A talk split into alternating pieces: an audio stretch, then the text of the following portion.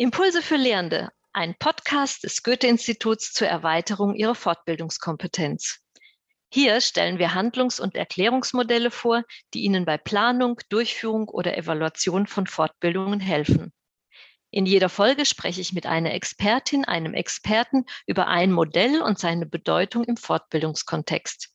Ich bin Renate Kühlkuhn, selbst Fortbildnerin und beim Goethe-Institut zuständig für Qualitätsentwicklung im Bereich der Lehrkräftefortbildung.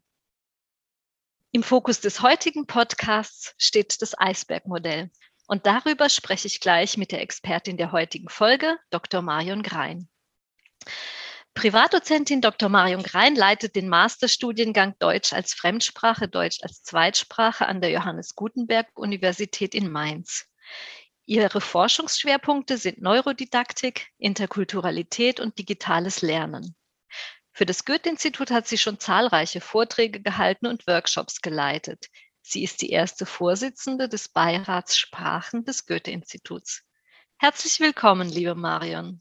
Hallo, freut mich hier zu sein.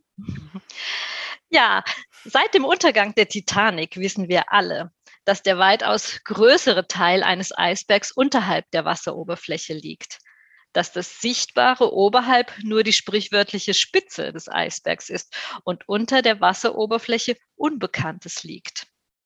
Das Eisbergmodell oder die Eisbergmetapher wird in mehreren Kontexten genutzt. Ich würde gern zunächst mal auf die zwischenmenschliche Kommunikation eingehen wollen. Wofür steht das Eisbergmodell da? Die zwischenmenschliche Kommunikation. Und rein theoretisch war der Anfang auch äh, Edward T. Hall im Bereich der interkulturellen Kommunikation. Also der Anfang allen war tatsächlich der Bereich der Kommunikation. Und da zeigt quasi der Eisberg, dass das, was an der, an der Oberfläche zu sehen ist, also in Bezug auf Sprache, das Verbale, dass wir das sofort erkennen, dass wir das hören, dass wir wissen und mitbekommen, was derjenige artikuliert. Das heißt, die Daten, die Fakten, die Informationen werden verbal kommuniziert und sind damit an der Oberfläche des Eisbergs, also sichtbar.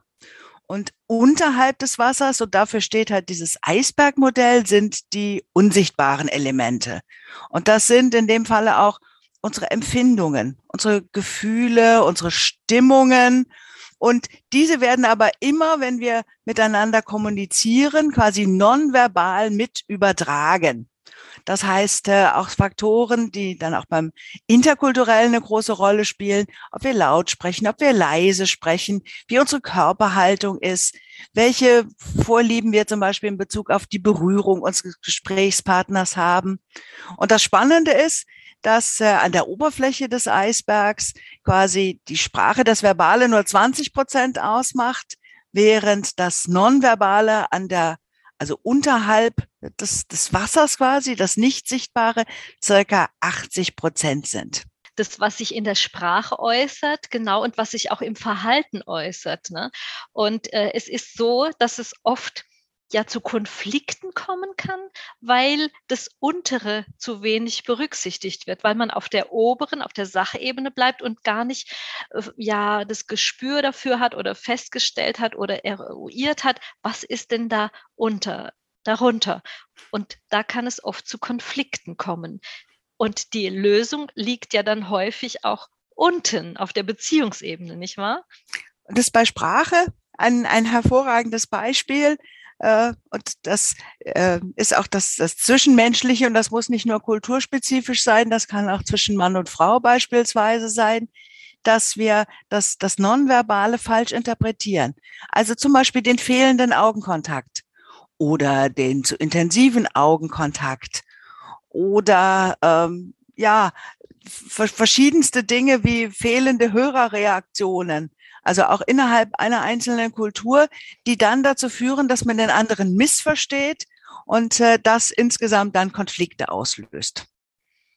Mhm. Und wenn ich das noch erwähnen darf, das ist im Grunde genommen genau der Faktor, wenn wir auf einen anderen Menschen treffen, dann führt genau dieses Nonverbale, das was unter der, der Oberfläche liegt, das führt dazu, ob wir jemanden als sympathisch oder als weniger sympathisch empfinden. Hat also einen riesengroßen Einfluss immer dann, wenn Menschen aufeinandertreffen, egal in welchem Bereich, also im privaten, im beruflichen, im Falle von Fortbildungen, treffen im Grunde genommen Wesen mit ganz vielen unteren Teilen des Eisbergs aufeinander. Das ist ja. ja genau das, dass diese unsichtbare Ebene das Zentrale oder häufig eines der zentralen Faktoren ist.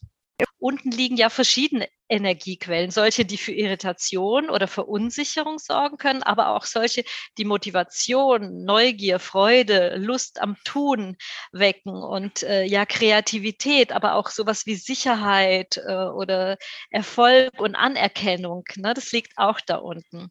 Genau, und, die muss man, die muss man kennen. Also da muss man genau. wirklich, man muss sich seiner eigenen, seiner eigenen, äh, wenn wir das im Eisberg-Metapher nehmen, der eigenen Unterwelt, wenn man so will, äh, Bewusstsein. Mhm, ja, du sagst ja eigenen äh, Bewusstsein. Ich denke auch, dass dieses Modell auch unabhängig jetzt von der Kommunikation in meinem Verhältnis zu anderen für mich selbst auch eine Relevanz hat.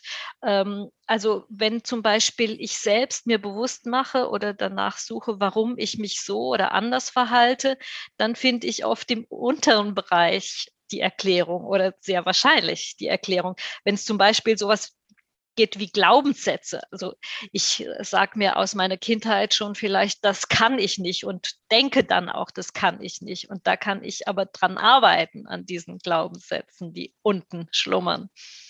Das wäre ja jetzt schon fast die Selbstwirksamkeit. Also ich muss an mich selber glauben. Und ich kann aber nur an mich selber glauben, also Selbstwirksamkeit und an mir arbeiten, wenn mir diese unteren Sachen bewusst sind. Also äh, das, das führt so ein bisschen dann auch schon ins Interkulturelle, weil da meine Werte sind.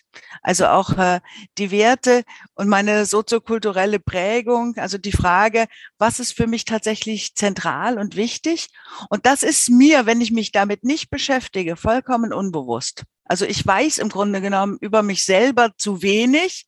Äh, und das führt dann im Endeffekt sehr häufig zu den Konflikten. Sinnvoll ist es also, wenn man sich mit seinem, seinem eigenen unsichtbaren Bereich äh, intensiver auseinandersetzt. Im Bereich interkulturell würde man vom Ethnozentristen sprechen. Also einfach der Bewusst, dem Bewusstsein, dass ich geprägt bin durch meine eigene, äh, ja, durch meine eigene Kultur und natürlich mein soziales Umfeld. Mhm. Ja, mit äh, Ethnozentrismus und vorhin soziokulturelle Prägung hast du ja schon ähm, ja das Multi- oder Interkulturelle angesprochen, wo das Eisbergmodell ja auch eine wichtige Rolle spielt. Wie nutzt du das Eisbergmodell in diesem Kontext? Das ist insofern eine spannende Frage, weil es bei mir immer zum Einsatz kommt, aber es kommt immer zum Einsatz erst als zweiter oder dritter Schritt. Das heißt, äh, im Bereich der Interkulturalität habe ich tatsächlich diesen multikollektivistischen Ansatz, der dann einfach sagt, ein Mensch besteht aus ganz, ganz vielen Kollektiven, aus ganz vielen Dingen, die ihn ausmachen. Und eines dieser Kollektive ist nur die Kultur, die ist zentral, mit der muss man sich beschäftigen. Aber ich sage das äh, in meinen Vorträgen immer, man muss sich zunächst einfach mit den Gemeinsamkeiten beschäftigen. Wenn man das gemacht hat, dann muss man tatsächlich zum Eisberg kommen und da ganz gezielt sich mit den unterschiedlichen Werten auseinandersetzen. Also im Bereich der Interkulturalität an der Oberfläche Sachen wie Theater, Musik, Sprache, Küche natürlich ganz wichtig. Aber das, was tatsächlich unter der Oberfläche äh, dann auch vorherrscht, sind Sachen wie was habe ich denn für Normen? Was habe ich für Vorstellungen? Ab welchem Alter darf man denn tatsächlich heiraten? Was habe ich für einen Raumverstehen? Wie, wie nah stehe ich also meinem Gegenüber? Wie oft berühre ich ihn während eines Gespräches? Welche Einstellung habe ich zu äh, Tabuthemen zum Beispielsweise. Das thematisiere ich in all meinen Seminaren ganz konkret. Wir machen auch im Unterricht dann, nachdem wir aber erst die Gemeinsamkeiten betont haben, in der Regel das Eisbergmodell so, dass ich ein leeres Eisbergmodell meinen, äh, meinen Studierenden, meinen Lernenden präsentiere und äh, dann sage ich so, was macht denn jetzt ein, ein Menschen aus? Was gibt es für Sachen für die, für die, von der Kultur her? Dann schreiben die das auf kleine Kärtchen und dann äh, setzen wir das im oder anhand dieses äh, Modells des Eisbergs um. Das heißt, die müssen selber entscheiden, welche dieser Faktoren sind sichtbar und welche dieser Faktoren sind unsichtbar. Und dann thematisieren wir vertieft die Faktoren, die sich unterhalb der Wasseroberfläche befinden, also das Unsichtbare. Also ist es äh, wirklich sinnvoll, dieses Eisbergmodell mit den Teilnehmern in einer multikulturellen Gruppe zu thematisieren? Also nicht nur, wenn man das als, als Fach hat, sondern in, äh, überhaupt in Gruppen, die zusammenarbeiten, um ihnen bewusst zu machen, wie funktioniert unsere Zusammenarbeit und unsere Kommunikation und was, wo kann es zu eventuellen Problemen kommen? Warum? Mache ich eigentlich in jedem Seminar, unabhängig davon, welches Thema es ist. Wenn die Zeit dafür vorhanden ist, schaue ich tatsächlich nach dem ich mache das häufig mit dem Dreieck der Gemeinsamkeiten, also welche kulturellen Sachen haben drei Leute gemeinsam und welche sind unter der Oberfläche, damit einfach von vornherein klar ist, wir haben andere Werte, die uns geprägt haben. Was kann denn in einem Seminar äh, umgekehrt passieren, wenn äh, der untere Teil nicht berücksichtigt wird? Es kann immer oder es führt sehr häufig dann zu Konflikten. Also das ist gerade wieder das, äh, das Nonverbale, was ich eben schon dargestellt habe oder was ich vorhin auch schon erwähnt habe. Einfachstes Beispiel sowas wie der Augenkontakt. Wenn in einer Gruppe die, die Länge, die Dauer des Augenkontakts nicht funktioniert, kann das zur Ablehnung führen. Dann kann es einfach passieren, dass innerhalb des Seminars unter den Teilnehmenden oder zwischen der Fortbildnerin und den Teilnehmenden Konflikte entstehen. Das betrifft also alle Faktoren oder die Hörerreaktionen, die nicht häufig genug sind. Äh, die, die Einstellung, der spricht zu laut oder der spricht äh, quasi zu leise. Und das kann im Endeffekt dann zu einem Abbruch der Beziehung oder in dem Falle einer Fortbildung dazu führen, dass die Fortbildung nicht fortgesetzt wird. Hm. Und für die Fortbildnerin, den Fortbildner bedeutet es auch, ähm, dass sie eine sehr hohe Aufmerksamkeit braucht und Kenntnis und Gespür, diese verborgene Ebene zu berücksichtigen. Ne? Und äh, ich glaube, wenn man auf der Sachebene gute Ergebnisse erzielen will, dann muss man einfach gewisses Gespür für das Geschehen unterhalb der Oberfläche haben und das nutzen. Und da ist es natürlich wirklich sinnvoll, dafür zu sensibilisieren. Und warum nicht mit einem kurzen Einstieg? In der Regel dauert äh, eine Thematisierung, egal mit welchem Modell man das Eisbergmodell dann simulieren will, dauert nicht sehr lange, aber man weiß von vornherein, ah, äh, so ist diese Person geprägt, das sind ihre Schwerpunkte, das sind Sachen, die für sie als Wert besonders wichtig ist. Ich möchte äh, beim Kontext des Lernens und Unterrichts bleiben. Ähm, für welche Erklärung wird das Eisbergmodell da herangezogen, wenn es um Lernen oder Unterricht geht? Also der, den Anfang im Grunde genommen hat äh, ist im Bereich der Fortbildung im Krisenmanagement gegeben. Das heißt äh, Krisenmanagement, dass man gesagt hat, wir ziehen dieses Modell heran, um tatsächlich bereits entstandene Krisen darzustellen. Aber häufiger äh, operiert man heutzutage mit dem sogenannten doppelten Eisbergmodell. Und das können wir ganz konkret aus der, aus der Perspektive auch einer Fortbildung tatsächlich mal äh, betrachten. Stellen Sie sich einfach vor, Sie, die Zuhörer, Sie sind äh, die Fortbildnerin und äh, Sie treffen dann auf Ihre Teilnehmenden. Dann nehmen Sie quasi ihre Teilnehmer, Teilnehmerinnen immer nur den oberen Bereich, den nehmen sie wahr, was ihre Teilnehmenden sind. Bei ihren Teilnehmenden, deswegen das Doppelte, das Reziproke, das Doppelte, die Teilnehmer, Teilnehmerinnen, die sehen von ihnen als Fortbilderin nur den oberen Teil. Die wissen also im Grunde genommen nicht wirklich, äh, welche Kompetenzen sie haben. Man sieht nur die Kompetenzen, die an der äh, an der Oberfläche sind. Genauso wie Sie als Fortbildnerin dann äh, immer nur die, äh, ja, die, die Kompetenzen Ihrer Teilnehmer, Teilnehmerin wahrnehmen, die Sie tatsächlich sehen. Und in der Regel haben die natürlich auch ganz viele Kompetenzen, die sie mitbringen und Konflikte in Fortbildungen entstehen ganz häufig, wenn man diese Kompetenzen, die auch die Teilnehmer, Teilnehmerinnen mitbringen, quasi nicht berücksichtigt. Und auch da bietet es sich an, dass man einfach dann mit diesem doppelten Eisbergmodell einfach mal die Teilnehmenden auch bittet, dass sie ihre Kompetenzen, die unter der Oberfläche sind, ein bisschen äh, weiter thematisieren. Also ein ganz, äh, ganz spannendes Thema für Fortbildner, Fortbildnerinnen als Einstieg vielleicht nicht die Werte, sondern äh, das Thema der Kompetenzen. Welche Kompetenzen bringe ich mit? Nicht nur die durch das Handeln sichtbaren Kompetenzen, sondern auch die, die ich quasi als Lehrkraft mitbringe. Hm.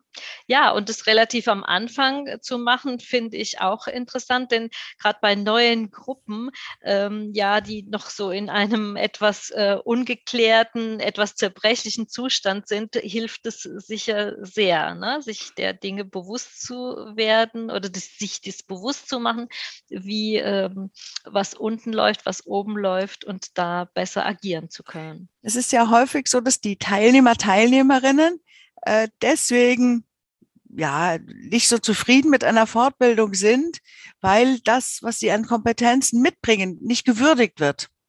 Also weil die, die mhm. Fortbildnerin im Grunde genommen ihren Plan hat, was sie mit den Teilnehmenden machen möchte, aber dann häufig genug gar nicht fragt, was bringt ihr denn für Kompetenzen mit? Und deswegen ist dieses Eisbergmodell zu Beginn, dass man sagt, okay, das ist unser, das Thema unserer Fortbildung ich habe die und die Kompetenzen, die ich mitbringe. Hier ist mein Eisberg. Jetzt wüsste ich mal gerne von euch, welche Kompetenzen bringt ihr denn auf der sichtbaren, auf der unsichtbaren Ebene mit? Dann hat man sich schon mal mit dem Eisbergmodell beschäftigt und dann kann man das auch für die anderen Bereiche hervorragend einsetzen. Ja, genau. Dann danke ich ganz herzlich für dieses Gespräch, Marion. Äh, und Sehr Ihnen, gerne. liebe Zuhörerinnen und Zuhörer, danke ich auch für Ihr Interesse an unserem Podcast. Schön, dass Sie heute dabei waren. Führen Sie sich das Eisbergmodell noch einmal vor Augen. Welche weiteren Elemente würden Sie unterhalb der Oberfläche ergänzen? Und welche Relevanz haben diese für Ihren Arbeitskontext?